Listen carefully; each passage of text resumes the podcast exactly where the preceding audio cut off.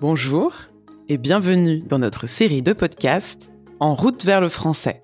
Un podcast tout en français avec des histoires vraies racontées par des francophones qui habitent dans le monde entier. Moi, je m'appelle Noémie. Je suis française et je suis passionnée par les langues et les voyages. Je suis là pour expliquer les mots et les expressions quand c'est un peu compliqué. En fait, je suis votre guide linguistique. Mais si c'est vraiment compliqué pour vous, j'ai un petit conseil. Vous pouvez lire la transcription et écouter l'histoire en même temps. Où trouver la transcription? C'est simple. Allez sur babel.com slash podcast ou cliquez sur le lien dans la description de l'épisode. Allez, c'est parti en route vers le français.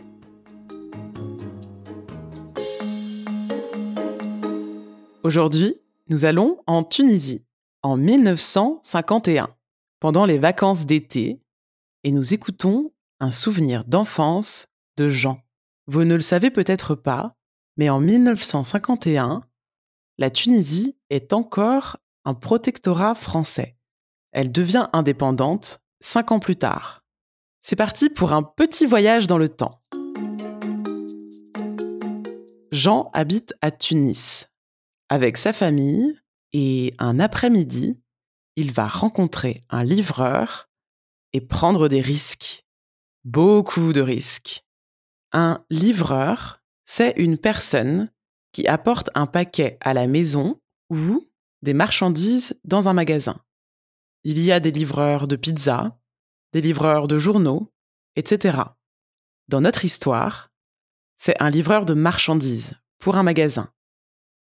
Vous allez voir, Jean raconte son histoire au passé.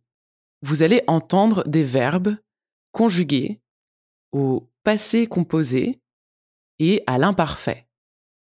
C'est idéal pour assimiler la conjugaison. Vous êtes prêts et prêtes à écouter le souvenir de Jean?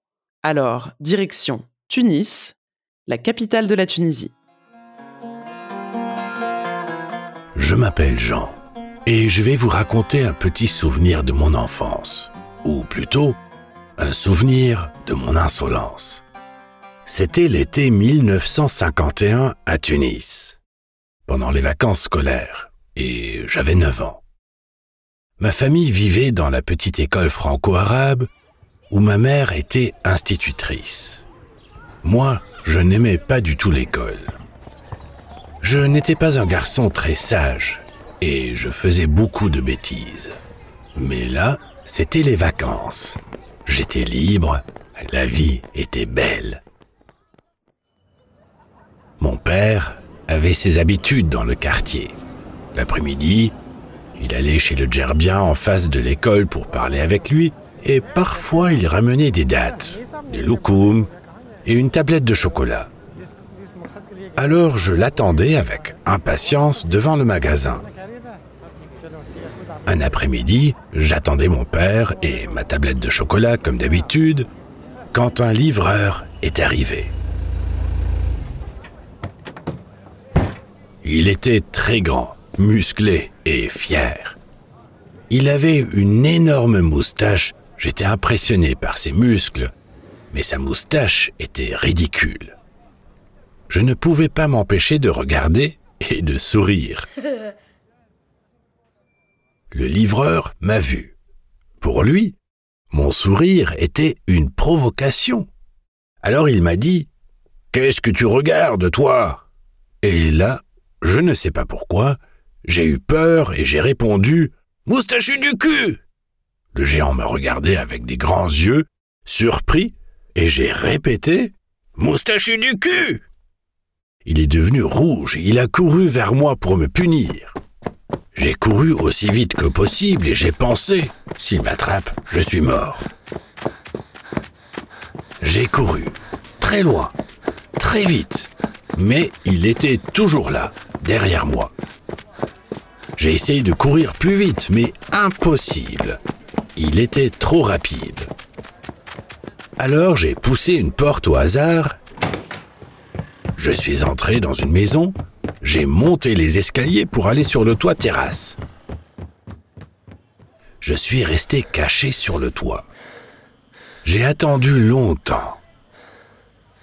Mais le soleil tapait. J'avais extrêmement chaud. Alors je suis sorti pour retourner chez le gerbien. Grave erreur. Le livreur m'attendait encore. Le livreur s'est approché de moi. J'ai regardé autour et j'ai pensé, cette fois, c'est foutu. Il était vraiment immense. Alors j'ai eu un instinct de survie.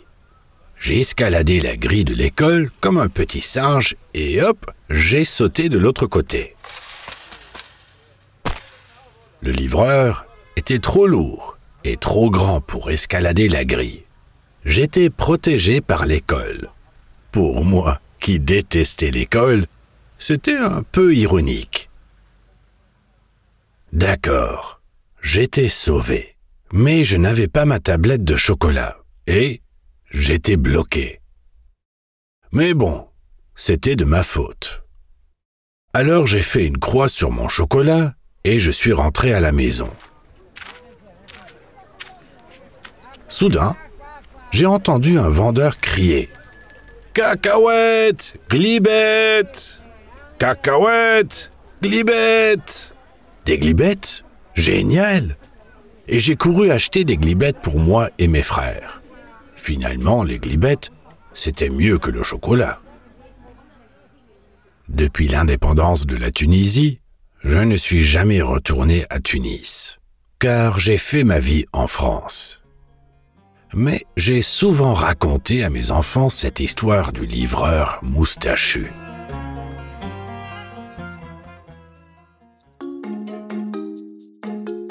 Eh bien, quelle aventure Et vous? Est-ce que vous avez bien compris le souvenir d'enfance de Jean? Allez, je résume un peu. Au début, Jean attend son père et sa tablette de chocolat devant un magasin. Soudain, il voit la très grosse moustache d'un livreur une moustache ridicule. Et là, Jean invente une insulte. Il dit moustachu du cul. Alors attention, le cul, c'est un mot vulgaire, mais très fréquent. C'est la partie du corps située sous le dos. En général, on dit les fesses. Bon, le livreur n'apprécie pas l'insulte, bien sûr. Et il veut punir Jean. Mais Jean court et se cache sur le toit d'une maison. Puis, il retourne au magasin. Mais gros problème, le livreur est encore là. Alors, hop, il saute derrière la grille de l'école. Finalement, Jean n'est pas puni. Il est sauvé. Il n'a pas de tablette de chocolat, mais il achète des glibettes pour lui et ses frères. Des quoi? Des glibettes. Les glibettes sont des graines de tournesol grillés qui sont très populaires en Tunisie. Bon, revenons ensemble sur le vocabulaire. Faire une bêtise, c'est faire quelque chose de stupide. Et oui, le nom bêtise vient de l'adjectif bête, qui signifie stupide, idiot. Par exemple, insulter un adulte, c'est une bêtise. Mais pour un enfant, faire des bêtises, c'est normal.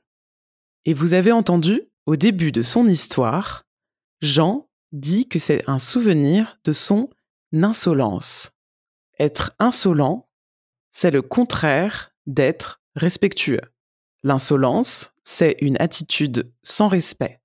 Par exemple, Jean est insolent avec le livreur parce qu'il n'est pas respectueux. Enfin, Jean utilise aussi l'expression faire une croix sur.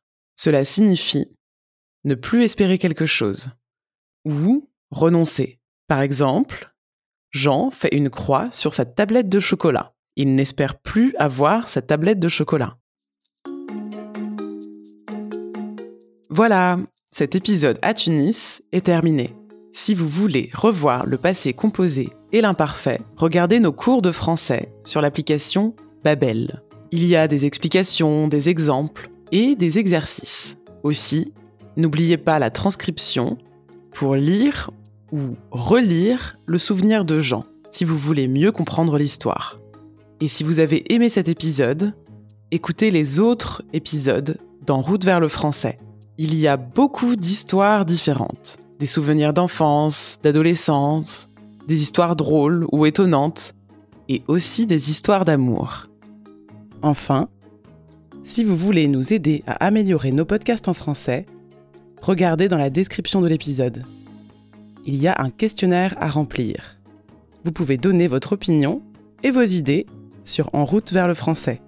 Merci d'avoir écouté notre podcast En route vers le français et à la prochaine fois.